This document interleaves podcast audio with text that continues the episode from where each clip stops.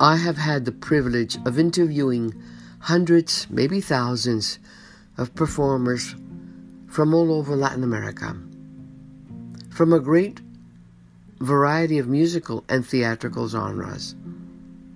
These brief encounters have truly made me feel blessed.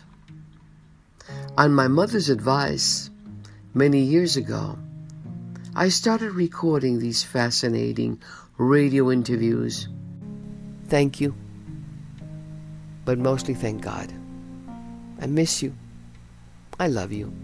Until always, this is Hilda Miros.